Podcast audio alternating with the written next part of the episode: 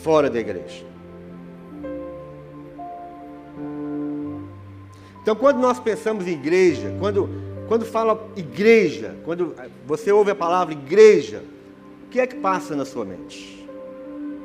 O que, que vem na sua mente quando você ouve sobre igreja? Quando alguém te fala, irmão, vamos na igreja hoje. Para algumas pessoas, quando você fala igreja, ela vai falar assim, ela vai pensar, ela vai fazer a seguinte ligação: igreja é igual a frustração. Igreja é igual decepção. Igreja é igual hipocrisia. Igreja é igual a falsidade. Igreja é igual exploração. Igreja é igual a estelionato. Igreja é igual mentira. Igreja é igual domínio. Igreja é igual controle. Tudo isso passa na cabeça de muitos desses 9,2 milhões de pessoas que estão fora das igrejas, eles estão fora das igrejas por causa disso que passa na cabeça dela. Algumas dessas palavrinhas estão dentro da cabeça dela.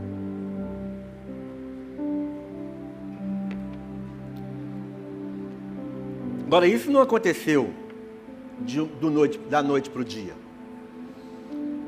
Esses 9,2 milhões de pessoas que estão fora das igrejas, eles não saíram da igreja de um dia para o outro. Eles foram hospedando sentimentos e pensamentos ao longo da sua caminhada na igreja.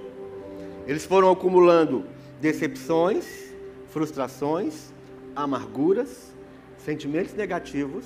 Eles foram acumulando experiências negativas diariamente, em cada encontro, em cada célula, em cada conversa, eles foram acumulando aquilo na sua cabeça, no seu coração, até chegar a um ponto de esfriamento e eles foram embora. É isso que acontece. Então nós estamos aqui num processo de, de ministrações que nós chamamos de restauração. E muitas das pessoas que estão aqui na igreja, que fazem parte da membresia dessa igreja, elas são pessoas que vieram de outras igrejas. A maioria. E a maioria dessas pessoas que vieram de outras igrejas vieram machucados. Vieram frustrados, vieram decepcionados. Vamos dizer assim, vieram lenhados. Vieram recalchutados. Massa plástica para todo lado. Esparadrapo para todo lado, irmão. A maioria de nós assim.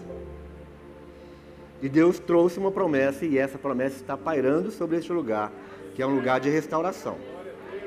Só que para isso acontecer, precisa de algo que você, só você pode fazer, que é abrir seu coração. Desses 9,2 milhões de pessoas, eu tenho certeza, eu tenho certeza que todos eles, todos eles não abriram seus corações quando vieram as, os problemas da cabeça. Estão guardando. E ontem eu estava conversando com uma pessoa e eu falei: olha, a amargura tem tirado milhares de pessoas da igreja. Amargura. E quando as pessoas saem das igrejas, elas falam assim: estou falando de, de experiência nossa de gabinete. As pessoas chegam falam para nós assim: o meu tempo acabou aqui. Mas quando ela fala meu tempo acabou, ela solta uma enxurrada de coisas que ela estava guardando durante esse tempo todo. Uma amargura horrível. Né? O fel é, é exalado de dentro da boca dessa pessoa. Esse fel estava guardado há anos. Essa amargura estava lá escondida há anos. Mas ela tenta, até na hora de sair da igreja, ela fala isso. Ela tenta colocar panos quentes nos seus sentimentos. E ela fala assim: o meu tempo acabou. Hoje, quando, quando falo tempo, meu tempo acabou na igreja, eu entendo assim: você está escondendo as suas decepções. Nós vamos aprofundar nisso, meu irmão, sobre a igreja local. Nós vamos aprofundar nisso ainda. Hoje é só uma introdução. Mas eu vou já falar uma coisa para você. Se Deus te coloca numa igreja local você só sai daquela igreja local para um chamado específico, para cumprir um chamado específico. Você só sai para ser enviado pelo ministério da igreja local. Esse negócio de meu tempo acabou, isso é desculpa. Isso é desculpa de quem não quer espremer a ferida, não quer espremer o pus, não quer espremer, expor o tumor que está lá dentro, só crescendo, só crescendo, só crescendo. Se a igreja não faz falta para você, se você consegue ficar é, sem vir ao culto, a não ser que você tenha uma necessidade, eu não sou radical. Se você trabalha, se você estuda, se você está doente, você tem justificativa. Mas fora isso, não. Se você não sente falta dos irmãos na igreja e você consegue ficar sem vir à igreja em um culto, em, no, tem, nós temos aqui vários cultos semanais, mas se você consegue passar uma semana sem nenhum motivo e, e não vem e não sente falta dos irmãos, você está num processo de esfriamento. Eu sei que tem algumas pessoas que estão rangendo os dentes agora com muita raiva de mim. Não tem problema. Se essa raiva que você tem de mim agora fizer você acordar, tá bom. Mas é isso mesmo. Você sente falta do seu pai, da sua mãe, dos seus irmãos, dos seus tios, dos seus primos? Se você é normal, você sente. Agora, como que você não, não sente falta dos irmãos da fé? Então, meu irmão, quando você está aí é, já, já se maquinando na sua cabeça o que você vai fazer para falar que você está saindo da igreja, a igreja é livre, você pode entrar e sair. Igreja, meu irmão, as portas da igreja elas sempre estão abertas para entrar e sair todo tipo de gente a qualquer momento. Mas algumas pessoas especificamente Deus colocou naquela comunidade local com uma missão específica. E essa pessoa que tem uma missão específica, normalmente, ela vai entrar mais profundamente na igreja, vai conhecer mais pessoas, ela vai se envolver mais com os ministérios, ela vai se envolver mais com tudo na igreja. E a tendência de pessoas que se envolvem com as coisas da igreja é de ter muitas situações que vão ser desagradáveis. Assim como na sua casa. Né? Você ama a comida da sua mãe, mas tem alguma coisa que sua mãe faz de comida que você não gosta. Fala a verdade. Tem algumas coisas que a mãe da gente faz de comida que você fala, não, isso aqui eu não gosto. Vou, ah, vou sair da minha casa. Ah, eu vou abandonar minha, minha mãe porque ela faz comida que eu não gosto. Ah, me ajuda aí, né, meu? Tem coisas dentro da sua casa que você não gosta, da sua família. Ou, ou não é? Estou inventando, falando bobagem. E aí você fala assim: ah, chegou o meu tempo, meu irmão. Chegou o tempo de eu sair dessa família, porque essa família tem coisas que não me agradam.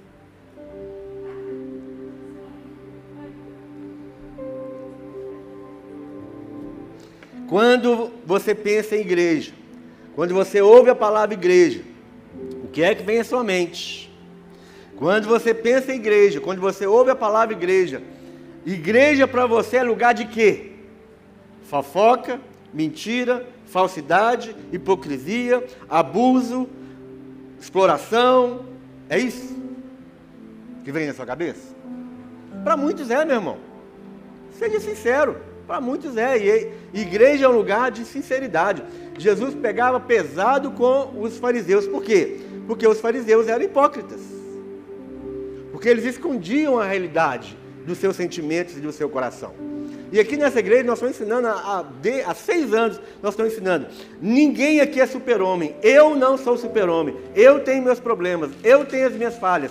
A minha esposa tem. As minhas filhas têm. Todos nós que estamos aqui não somos super-homens. Nós somos homens e mulheres sujeitos a qualquer tentação e a qualquer tipo de pecado e problema. Eu não sei se você já ouviu algum pastor falar isso, provavelmente falou, mas eu estou falando para você. Eu sou homem como você. Eu enfrento problemas como você enfrenta. Eu estou aqui na frente por causa do chamado que Deus me deu pela misericórdia dele. Se Deus tirar a graça dele da minha vida, não vai sobrar nada. Não vai sobrar nada. Então nós estamos aqui como homens e mulheres, sujeitos, com problemas, os nossos pés são pés de barro. Se você olhar o pé é de barro, o pé não é de ouro não. Nós estamos aqui, querendo fazer a vontade de Deus.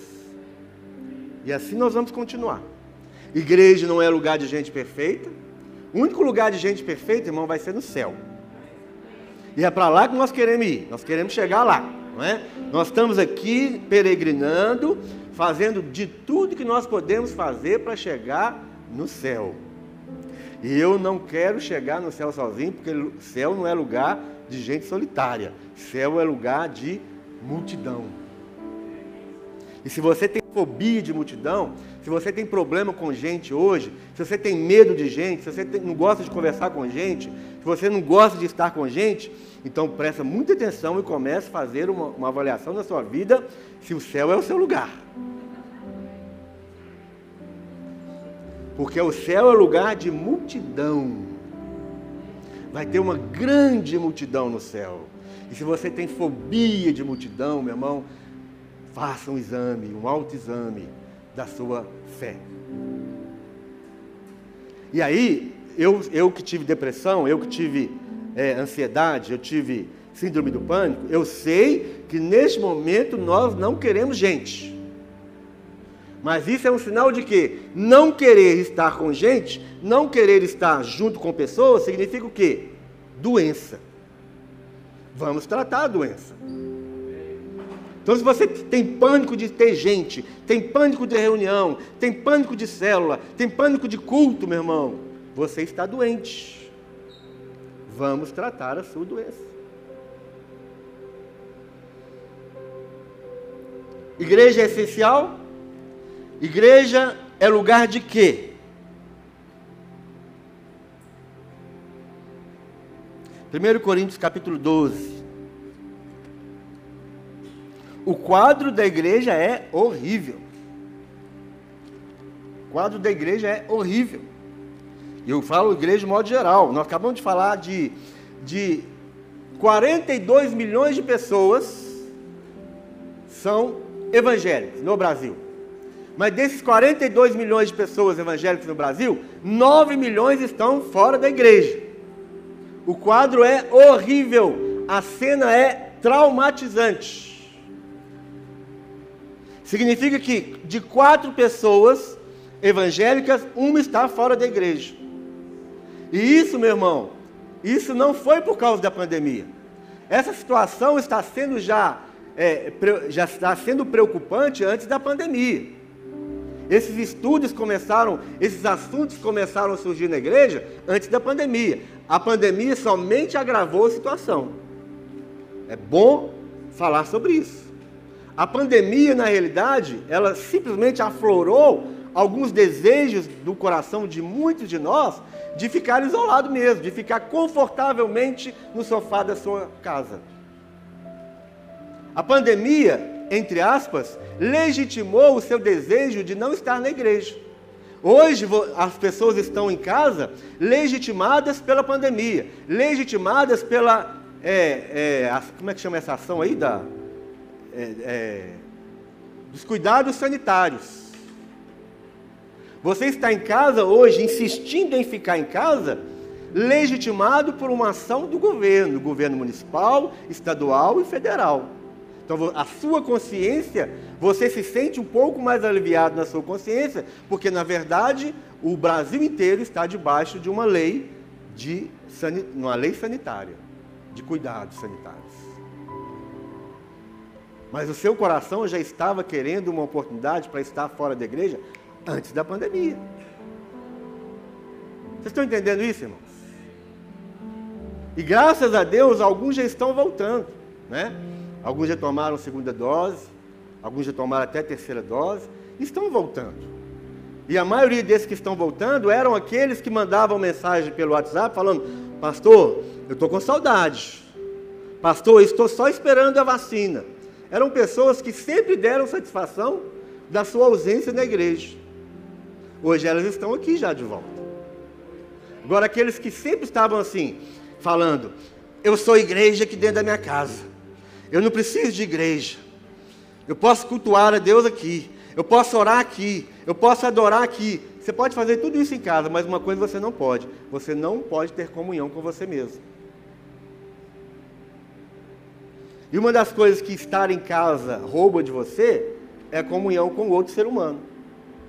Não dá para você falar, você chegar no espelho e falar assim: A paz do Senhor, meu irmão. Tudo bem? Como você está hoje? Ah, que bom que você está aqui presente. Faça fácil nós dois. E dá um beijo nele, dá um abraço. Não, não dá para fazer isso no espelho, meu irmão. Não dá para você ter comunhão com você mesmo dentro de casa. E a sua comunhão com Deus, ah, mas minha comunhão com Deus não tem nada a ver com a comunhão com o irmão. Tem sim. Estuda as escrituras para você ver que tem. Deus criou o homem, olha, tanto tem que lá no começo já teve uma, um grande exemplo disso, uma grande demonstração disso. Deus criou o homem, depois que ele criou o homem, ele falou o que para o homem? Vamos ver se você sabe, conhece a Bíblia. O que, que ele falou? Todo mundo tem certeza disso? Não é bom que o homem esteja. Está escrito isso na sua Bíblia? Então qual é a revelação disso? Hein?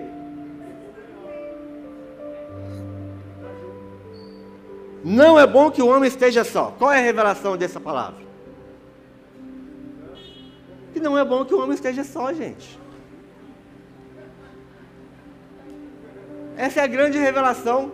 Não é bom que o homem esteja só. O homem não foi criado para estar sozinho. O homem precisa estar junto com outras pessoas. Lá em Provérbios fala assim: o solitário. Minha cabeça está ficando muito abençoada. O solitário busca os seus próprios interesses e se insurge contra a sua contra a verdadeira sabedoria. O solitário busca o seu próprio interesse e se levanta contra a verdadeira sabedoria. A verdadeira sabedoria foi manifestada no jardim do Éden, quando Deus falou para o homem que era a sua imagem e semelhança. Presta bem atenção nisso. O homem ser a imagem e semelhança de Deus não, não isola o homem do outro ser humano. Porque tem alguns crentes aí, mais crentes que Jesus, que falam assim: para mim é, é, eu estou satisfeito em ser a imagem e semelhança de Deus. Eu estou com o Senhor e eu não preciso de mais ninguém. Se fosse suficiente o homem ser criado em imagem e semelhança de Deus, Deus não colocaria uma outra pessoa do lado do homem ele, mesmo o homem sendo a sua imagem e semelhança, Deus falou para o homem: não é bom que você esteja só. Então o solitário está se levantando contra a verdadeira sabedoria. E qual é a verdadeira sabedoria? Que o homem não pode ficar sozinho, que o homem não é um ser solitário, o homem é um ser solidário e não solitário. E a solidariedade é algo que nasce no coração de Deus. E o homem só pode ser solidário ao outro homem. Um ser humano só é solidário a outro ser humano. Não existe solidariedade com as paredes, com outras coisas. A solidariedade é manifestada para outro homem, para outro ser humano. Então, o solitário busca o seu próprio interesse, ele só pensa nele, ele só quer saber dele, ele só olha para a barriga dele, ele só olha para o umbigo dele, é o meu desejo, é o meu interesse, são os meus sentimentos, são os meus pensamentos, é a minha opinião, é o meu carro, é o meu dinheiro, é a minha casa, é a minha família e ele não pensa em mais ninguém. E quando ele vive assim, ele vive se levantando contra a verdadeira sabedoria que é a comunhão, a comunidade. Isso é o princípio de tudo, irmãos. Eu não estou inventando nada, eu estou falando das Escrituras.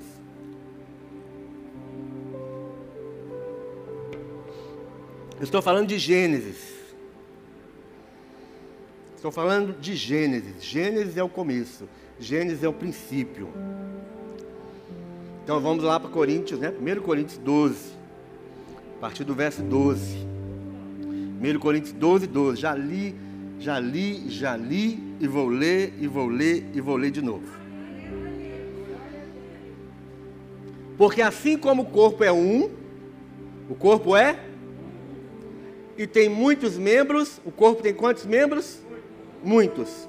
E todos os membros sendo muitos, o corpo é um, muitos membros, e todos os membros, sendo muitos, são um só corpo. Um corpo com muitos membros, mas todos esses membros, como é que os membros serão um só corpo? Como que um, os membros podem ser um só corpo? Me, me fala. Mais uma revelação, mais uma revelação o, os membros serão um só corpo quando o quê? Quando eles estiverem juntos,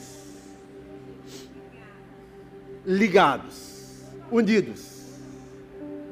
O apóstolo Paulo, um homem sábio, um homem inteligente, um alto padrão de conhecimento, ele trouxe uma das formas mais simples que existe para explicar o mistério da igreja, o mistério do corpo de Cristo um corpo com muitos membros. Mas esses, esses membros são um corpo quando eles estiverem juntos. Vamos continuar. Mas agora Deus colocou os membros. Deus colocou o quê? Onde? Lê a Bíblia aí. Deus colocou os membros onde? No corpo. Deus colocou os membros no corpo, cada um deles como quis. Seu nariz está aqui, bem aqui, porque Deus quis. Não adianta você falar assim, ah Deus, isso é muito mais legal se o nariz fosse aqui. Não, meu irmão, Deus colocou o nariz aqui porque Ele quis. Ah, mas a orelha, eu acho que a orelha ia ficar mais legal se ela fosse aqui. Não, meu irmão, a orelha está aqui porque Deus quis colocar a orelha aqui. É Deus que coloca. Ah, fulano de tal está em tal posição na igreja. Ele está em tal posição na igreja porque Deus quis. Deus quis. É Deus que coloca, não é isso que está escrito aqui? Deus colocou. Deus colocou os membros no corpo, cada um deles como quis. E se todos fossem um só membro, onde estaria o corpo? Assim, pois, há muitos membros, mas um corpo. Há muitos membros, mas um corpo. Ou seja, ele podia falar, se a gente pensasse como alguns estão pensando, que cada membro é um corpo, que, que quando você fala assim, quando você fala eu sou igreja, você está falando que você, membro, é um corpo. Você está contradizendo o que o apóstolo Paulo está dizendo. Ele falou: há muitos membros, mas só tem um corpo. Ou seja, os membros eles fazem parte de um corpo. Um membro não é um corpo. Um membro isolado não é um corpo. Um membro unido se torna um corpo. Um membro isolado não é a igreja. O membro unido, ele se torna igreja. Um membro isolado é parte do corpo, mas o corpo só é corpo de Cristo quando ele está unido.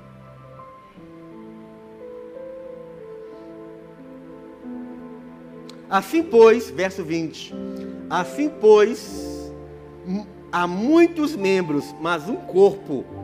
Muitos membros e um corpo. Significa, membro não é corpo. Membro só é corpo no corpo. Ora, vós sois corpo de Cristo. Ele está falando assim: vós. Tem algum professor de português aqui? Algum professor de português? Não? Nem aposentado? Mas então, mas nós sabemos, né? Mais ou menos. Vós é o quê?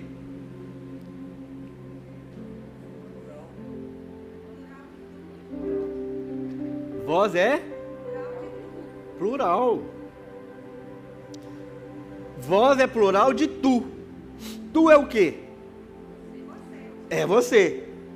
Então, ele não está falando para você, ele está falando para um plural de tu. Ele está falando para vocês. Vocês são corpo de Cristo. Ele não falou você é corpo de Cristo, ele está falando vocês são corpo de Cristo. Ou não está escrito na sua Bíblia isso? Ora, vós sois corpo de Cristo, e seus membros, e seus membros, o que está escrito aí? E seus membros em particular. Então, em particular, você é o que? Membro. Em particular, você é membro. Você é dele membro. Mas você não é corpo separado.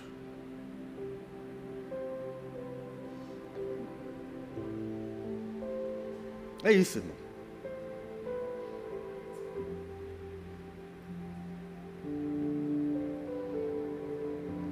Igreja, o que é igreja? Igreja, no sentido genérico e religioso, tem várias concepções. Em primeiro lugar, igreja se refere, presta atenção, igreja se refere ao conjunto, a uma reunião, a uma congregação ou assembleia de cristãos.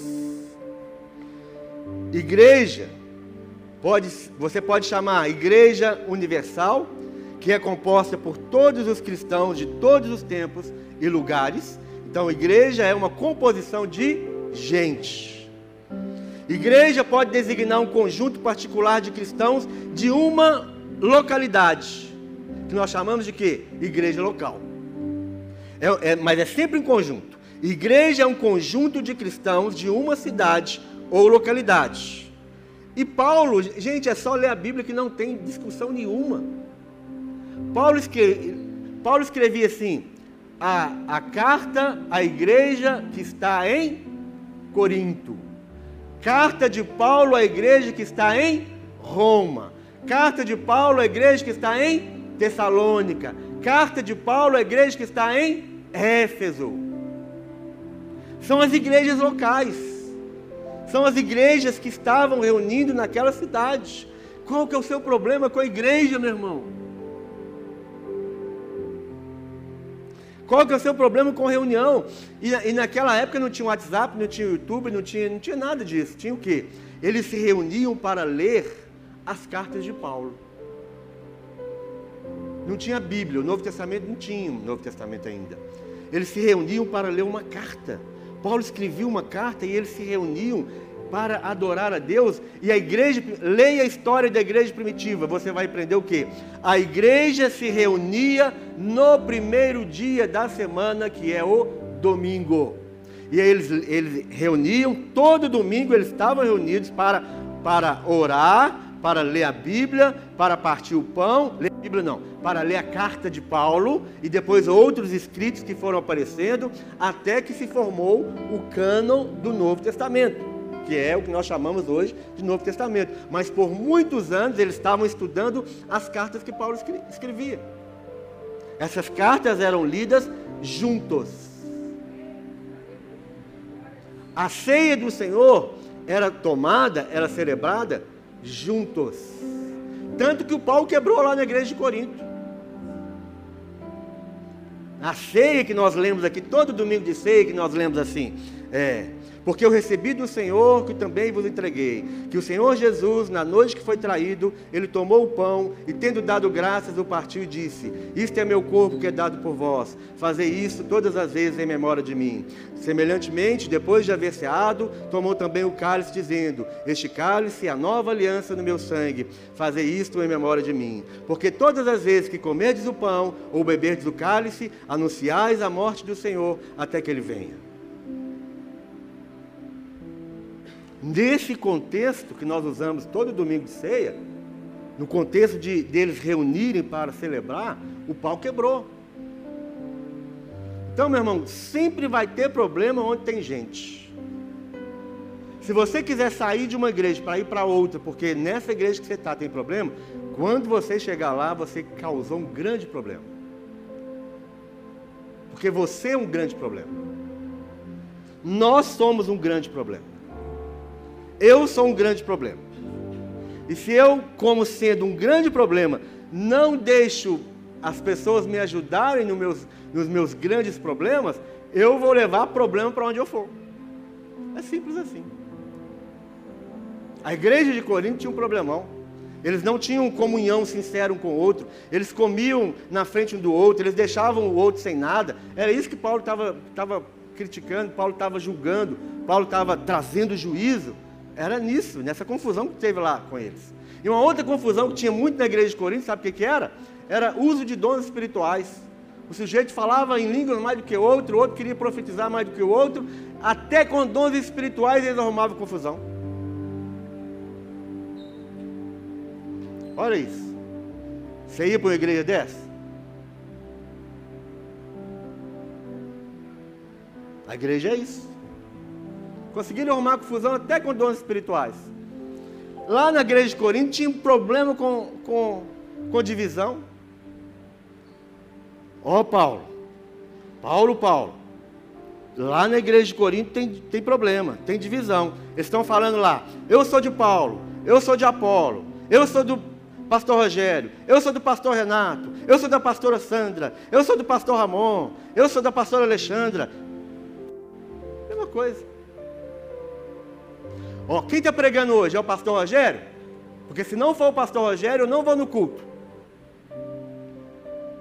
Sério? Vocês estão achando que eu estou brincando? Estou falando sério. Quem está pregando hoje? É o pastor Rogério ou não? Se não for ele, eu não vou. Você, está, você não está discernindo o corpo. O dia que não é o pastor Rogério que está na igreja, a igreja está vazia. Eu não sou ídolo de ninguém. Não sou ídolo de ninguém. Se eu ficar sem usar desodorante, vou feder. Se eu não escovar dente, vai dar bafo.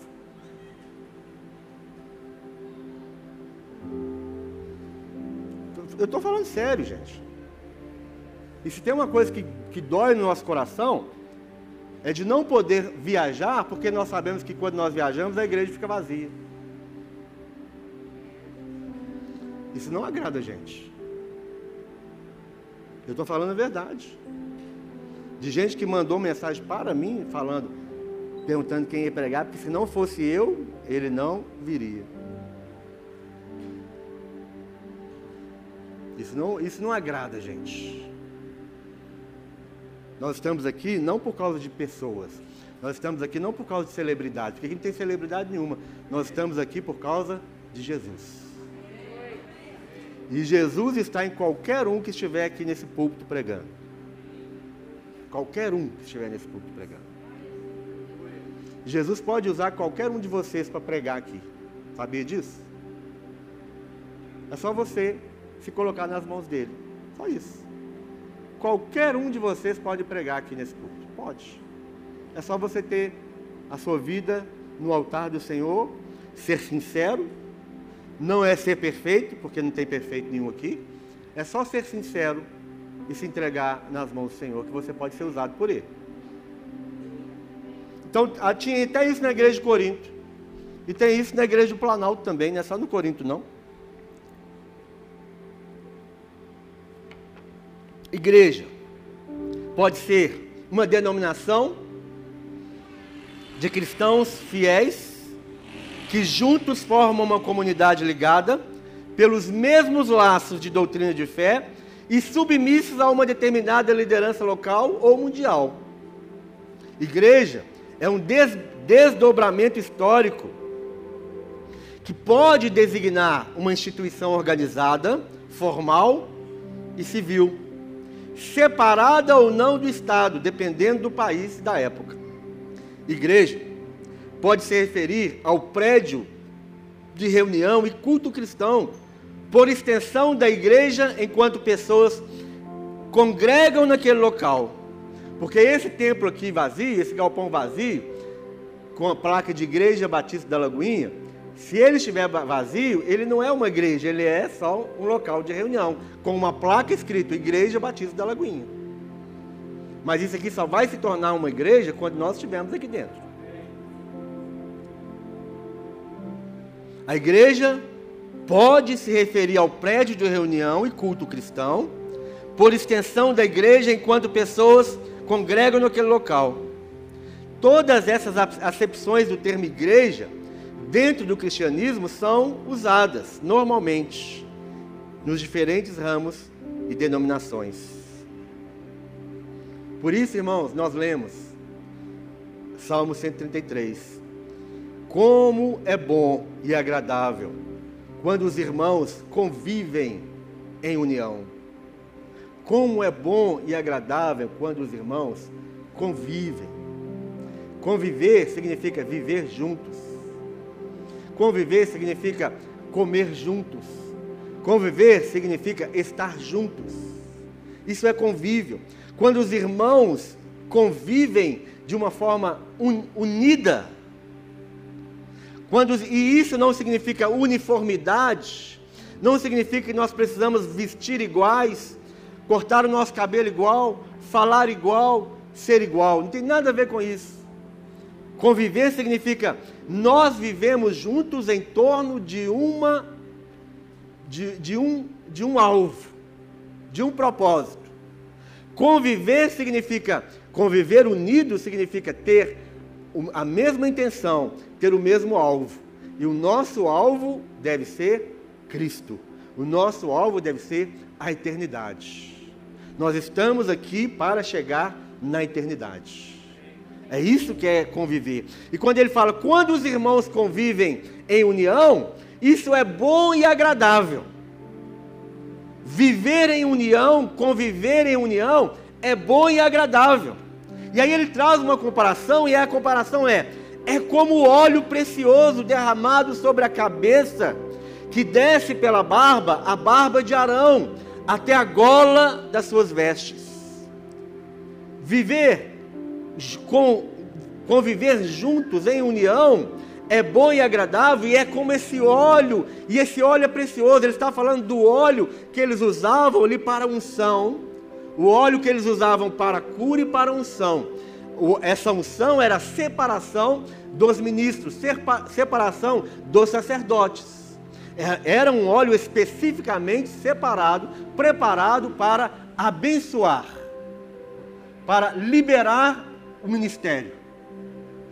Era um óleo separado e preparado especificamente para o serviço do ministério, o serviço do chamado. E ele falou: quando os irmãos estão convivendo juntos, em união, é como esse óleo.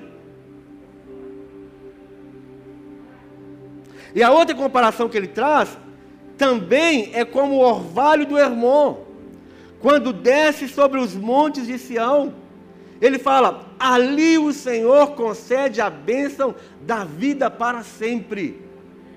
Quando nós, irmãos, estamos convivendo juntos, e nós só podemos conviver juntos onde, irmãos? Como é que eu posso conviver, como é que eu posso encontrar de uma só vez com a Heloísa, com o Beto, com a Ana Paula, com o Elídio, com a Silvânia, com a Sandra, com o Júnior, com a Regiane, com o Atos, com a Márcia, com a. A Vitória, com a Patrícia, com o Paulo, com a Priscila, com o Nicolas, com, com o Jeff, com a Rose. Rosileia, Rosileia, voltou hoje. Ela voltou hoje, está aqui conosco, irmãos. Mas ela estava sempre mandando mensagem, pastor, estou querendo voltar, estou só esperando a vacina. E ela tomou vacina, hoje ela está aí conosco. Glória a Deus. Quando, quando é que nós podemos estar juntos? Onde é que nós podemos estar juntos, irmãos? Quando nós estamos no culto. Quando nós estamos na celebração.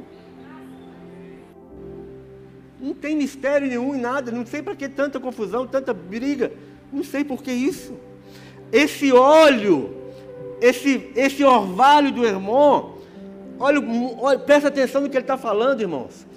Ali o Senhor concede a bênção da vida para sempre. Ali onde?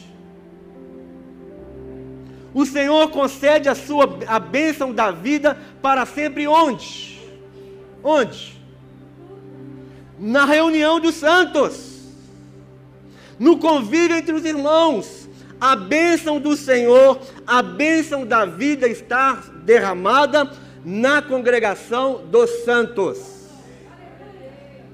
A Laurinha é um milagre de Deus quando a Laurinha nasceu e, e, não saiu do CTI, e nós ouvimos o testemunho, a bênção de Deus, a bênção da cura esteve na vida da Laurinha, porque os pais da Laurinha trouxeram o problema da Laurinha para a igreja.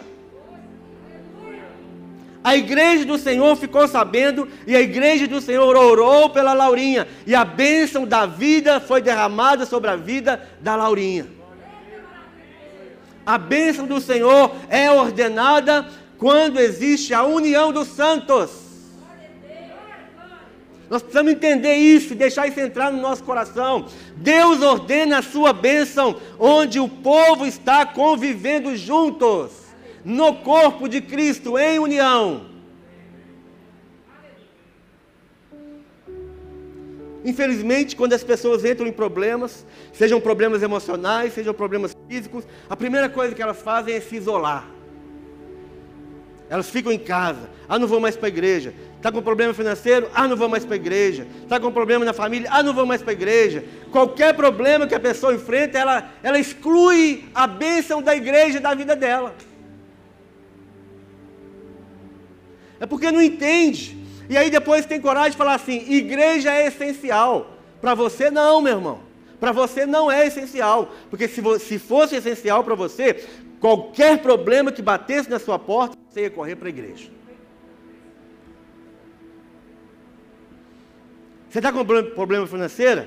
A igreja pode te ajudar. Jesus, ele resolveu um problema grande com a igreja dele. Jesus tinha uma igreja. Hoje nós somos a igreja dele. Mas quando ele esteve aqui na terra, ele tinha uma igreja também. E, e essa igreja de Jesus tinha 5 mil homens num dia reunidos, fora as mulheres e crianças. E eles estavam com um grande problema lá. Sabe qual era o problema? Não tinha comida. Mas tinha um menino ali naquela igreja que ele fez uma economia e ele guardou com ele cinco pães e dois peixinhos.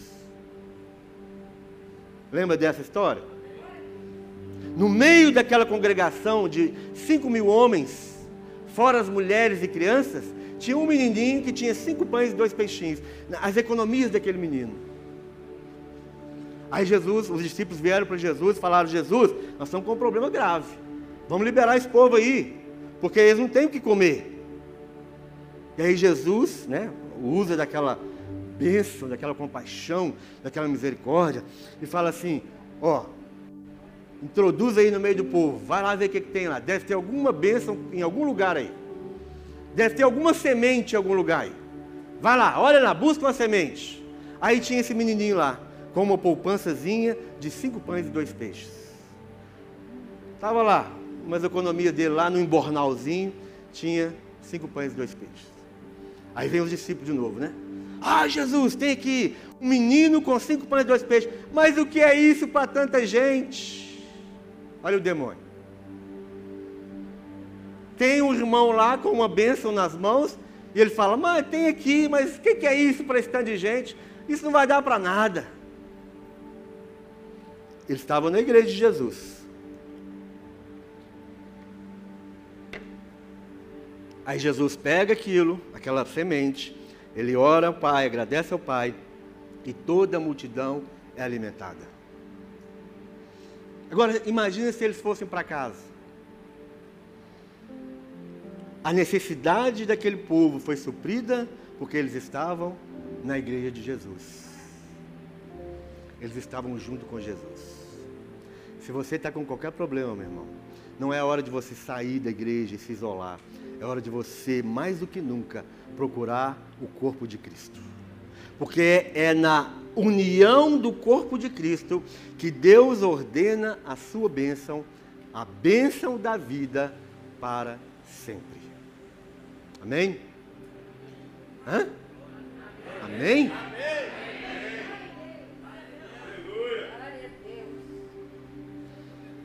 Louvor, por favor, pode vir.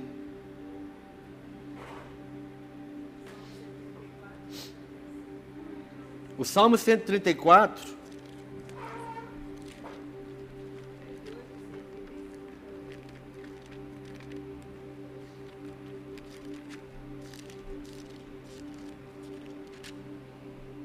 Salmo 134 fala: Bendizei ao Senhor, vós todos, servos do Senhor, que assistis na casa do Senhor nas horas da noite.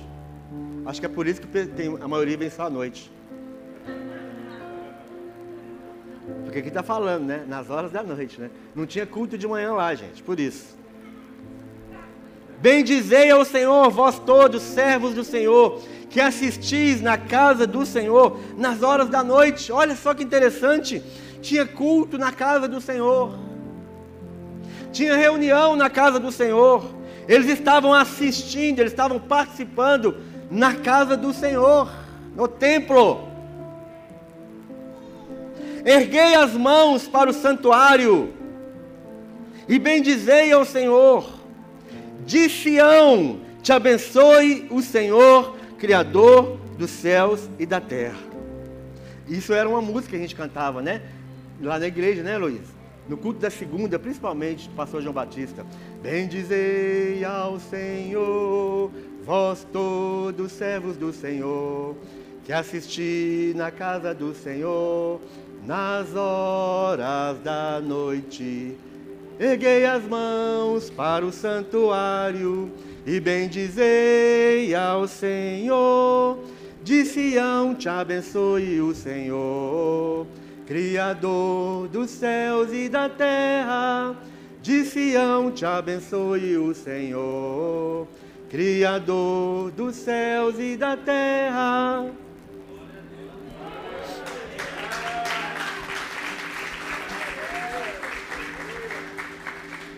Salmo 135 fala assim: Aleluia! Louvai ao Senhor, louvai os servos do Senhor, vós que assistis na casa do Senhor nos átrios da casa do nosso Deus. Louvai ao Senhor, porque o Senhor é bom. Cantai louvores a seu nome, porque é agradável. Aleluia! Louvai o nome do Senhor, louvai os servos do Senhor, vós que assistis na casa do Senhor, meu irmão. Tem vários versos aqui, vários nós vamos lendo aí ao longo do, das ministrações, e isso precisa entrar no nosso coração. A igreja ou ela é essencial para você, ou a igreja é uma brincadeira para você. Ou a igreja é essencial, ou ela é um clube, é uma brincadeira que você vai quando você quer, quiser, quando você participa se você quiser, se for da sua conveniência ou não. Isso precisa ser resolvido, porque Jesus está voltando. Jesus está voltando. nós precisamos estar compromissados com a obra do Senhor. Não é mais hora de ficar brincando de ser crente, brincando de igreja. Não, não dá, meu irmão, não dá mais. Ou nós servimos ao Senhor de todo o nosso coração, nós adoramos ao Senhor de todo o nosso coração e nós buscamos estar junto com os irmãos de todo o nosso coração, ou já era. Vamos ficar de pé?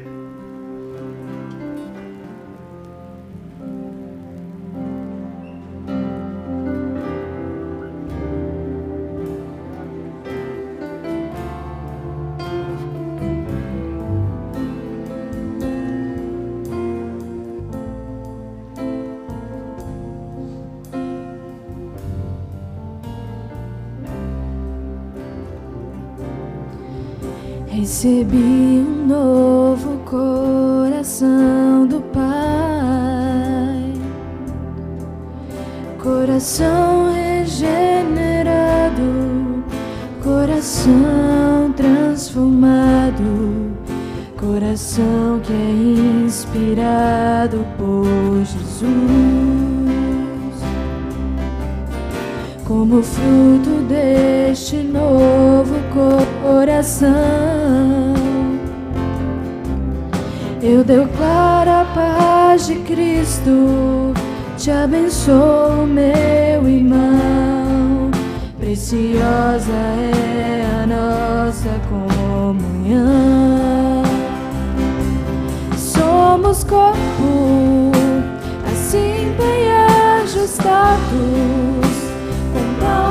ligados, unidos, vivendo em amor, uma família, sem qualquer falsidade, vivendo a verdade, expressando a glória do Senhor, uma família, vivendo compromisso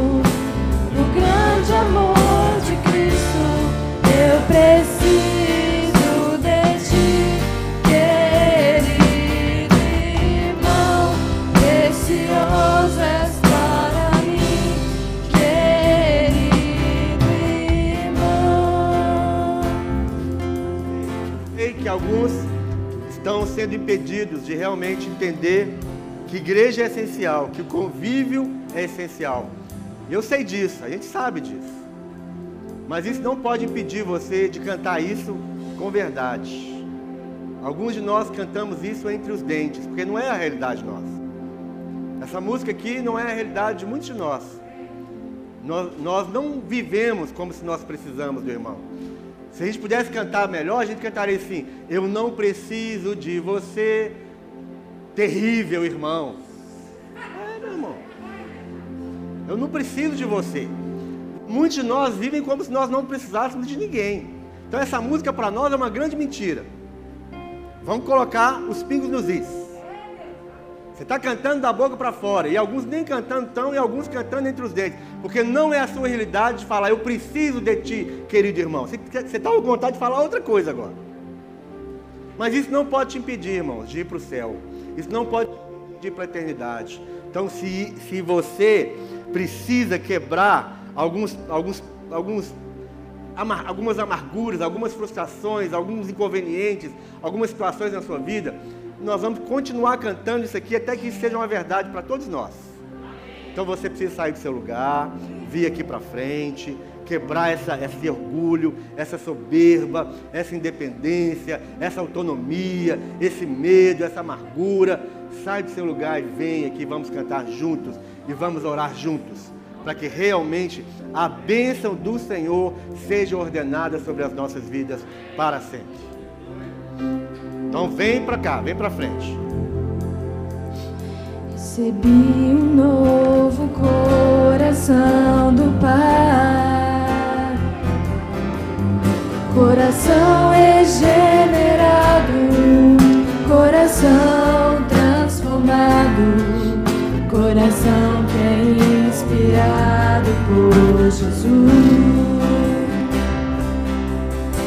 Como fruto deste novo coração, eu declaro a paz de Cristo. Te abençoo, meu irmão. Preciosa é a nossa comunhão somos corpos, assim bem ajustados, totalmente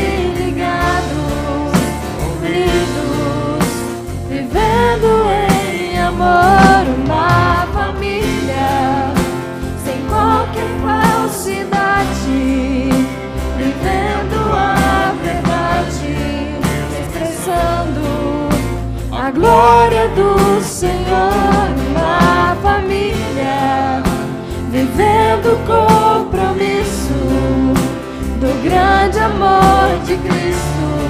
Eu preciso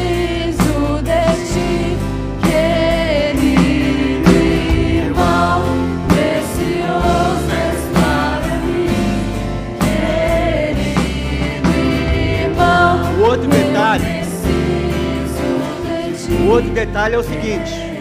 Pode ser que não seja o seu problema com outras pessoas. Pode ser que não seja esse seu problema.